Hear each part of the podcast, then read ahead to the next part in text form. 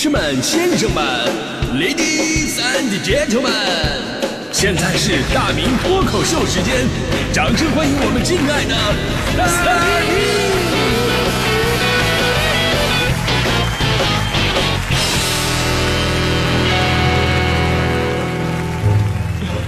好，欢迎各位来到今天的大明脱口秀，我是大明啊。随着科技的进步，我们的生活真的越来越方便了，从自动到智能，我们的生活辅助越来越全面，所以我们所接触到的东西呢，用起来也是越来越简单了，对吧？你想当年你开车，那开车当年是多多麻烦的一件事啊，对吧？这这顾这个不顾顾不了那个的，对吧？但是自从有了自动挡，从此只有悲欢，没有离合。特别无聊的谐音梗，不好意思。而如今这个智能产品的不断升级呢，可以让我们安心的去做一个懒人。就人能懒到什么地步呢？我举几个例子啊。呃，有一次强哥，强哥踢完球到我们家去吃饭去，啊，说要把他的那个踢完球那个球衣要洗一下，还问我们家那个洗衣机是不是全自动的。我说都什么年代了，那洗衣机早就是全自动的呀。结果不一会儿，强哥出来了，特别鄙视的跟我说，说你们家洗衣机根本就不是全自动的。到到头来还得是靠手得摁一下子，哎呀，还得摁那么一下子，真麻烦死了。呃，在我们家吃饭啊，吃完饭呢，看那个洗碗机也不满意，说：“哎呀，这个洗碗机也不够方便。”我说：“那洗碗机怎怎么才能方便呢？”他洗碗机就应该像自动麻将机一样啊，集成到饭桌里边，你吃完饭你也不用搬筷子、搬碗什么的，你就把筷子、碗啊、盘子什么往中间一堆，啊，滋，桌面就下沉了。然后下下边叮了咣啷稀里糊涂一顿洗啊，洗完之后呢，自动的给你把这个筷子碗盘子分类码好啊，顺道呢桌角再伸出一根智能手臂给我递根烟啊。真的，这个我听强哥这么一说吧，我都有种担心，你知道吗？没有做不到，只有想不到。就是再按照这个思路发展下去，你光集成一个洗碗机有什么意思呀？我都想了一个饭桌，起码得集成自动麻将机、洗菜机、炒菜机、洗碗机。台球桌的基本功能，满足周末一条龙的服务。哎，我都想好了，比方说周末朋友来家里串门了，咱哪儿都不用去，咱就往桌子那儿一坐，桌子上啪一个大屏幕显示啊各种桌游，你想玩什么喊一声，道具就滋滋生出来了。玩饿了说我要吃饭，然后呢桌面咔又显示出各种菜谱，菜都是之前你买来放进去的，放久了也没问题。这桌子还有冷冻保鲜的功能。根据你放进去什么食材，然后出不同的菜谱。最关键什么呢？就你屁股底下坐那凳子，跟人家这桌子是联网的，啊，可以根据坐在凳子上客人不同的一个身体状况，制定不同的用餐计划。比方说，第一一号凳子客人高血压，不要给他放肉；二号凳子客人糖尿病，请不要给他含糖饮料；三号凳子客人有甲亢，给他盛五斤米饭。配五花肉蘸白糖。四号凳子客人体重二百六十斤，请自动滚出餐桌。本凳子十秒钟之后将会启动自爆装置。哈，呃，真的，就是以后家里边要有这么一个饭桌，我三天我就能被他给气死，真的。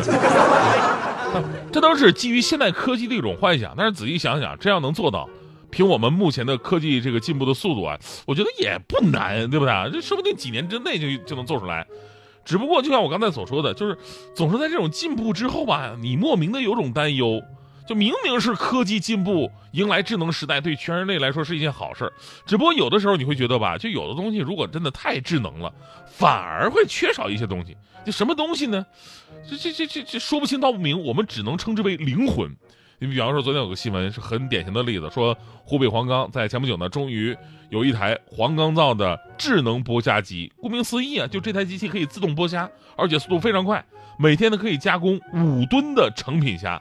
轻点按钮，这十八台机器人联动的话，一分钟就可以剥一千一百只小龙虾，头虾头虾身分离，一天可以代替五十名剥虾工人。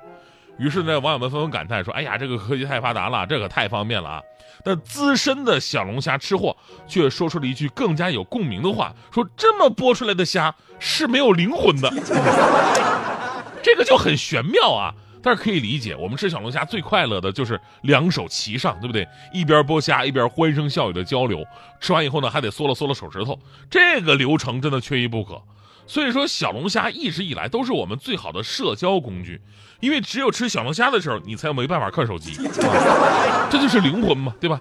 但这有点像我们小的时候另外一个梦想。我们小时候是不是都这么想过？如果这个世界上瓜子儿都没有皮儿该多好！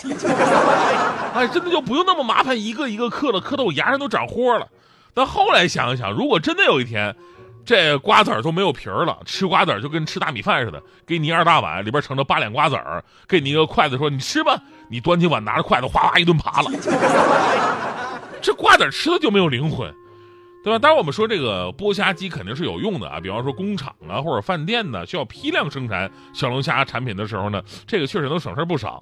只不过呢，这个东西如果我们家用的话，自己剥虾确实有点浪费是乐趣，对不对？少了很多乐趣。像这种全自动的产品还真的特别的多。你像咱们刚才说那个自动麻将机，多少年了，好多人喜欢，但我身边的很多人真的就不喜欢，尤其是那种资深喜欢打麻将的，因为打麻将洗牌。也是一种乐趣，对吧？大家伙借着洗牌的机会总结总结，啊，刚从啪给人家点炮那种担惊受怕当中缓过来，你不能立马投入下一轮战斗啊，得放松一下神经。关键是什么呢？关键是自己洗的牌吧，你大概齐的能记住什么牌什么位置，便于决策你下把应该胡什么。这都是我在那个赌神里边学来的。还有那个自动炒菜的锅。真的就是把原材料给你切好放进去，然后呢，人家自动在里边给你扒拉扒拉，哎，放点调料出来了。然后一个锅还巨贵，得小一万。我有好多朋友买了，据说还加入了锅群，群主天天在里边发一些新菜谱。你听着是很简单，好像解决了年轻人不愿意做饭的这么一个烦恼。但网友也说了，说这种锅做出来的饭菜太过于标准化，也是没有灵魂的。其实吧，有没有灵魂这个我觉得还好。最关键的问题是什么呀？我认为最关键问题是年轻人不愿意做饭的烦恼。是这个锅根本就没办法解决的一个问题，因为真正的烦恼是什么？真正烦恼的是买菜、洗菜、切菜的这些环节，对吧？至于放到锅里边扒拉那么几下子，放点调料，这有什么可烦恼的呀？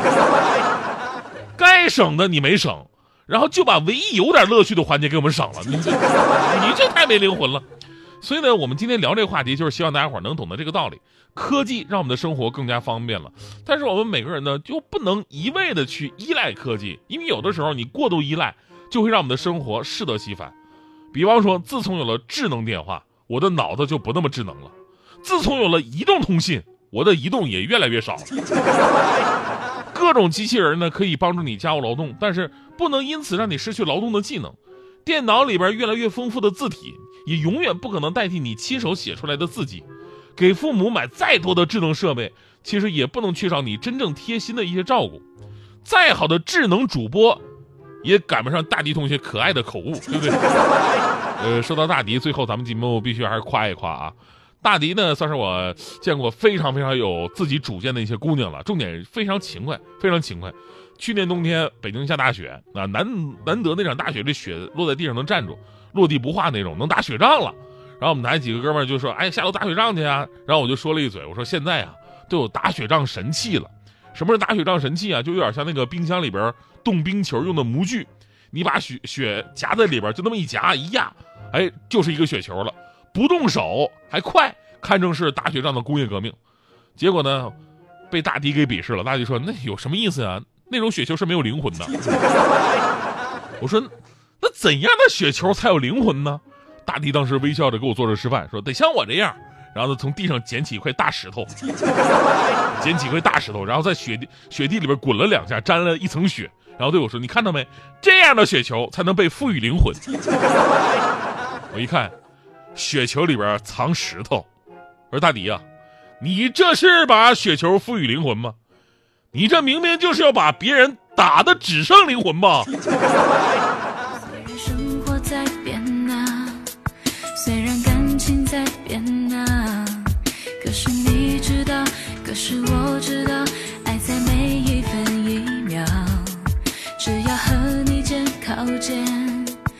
小小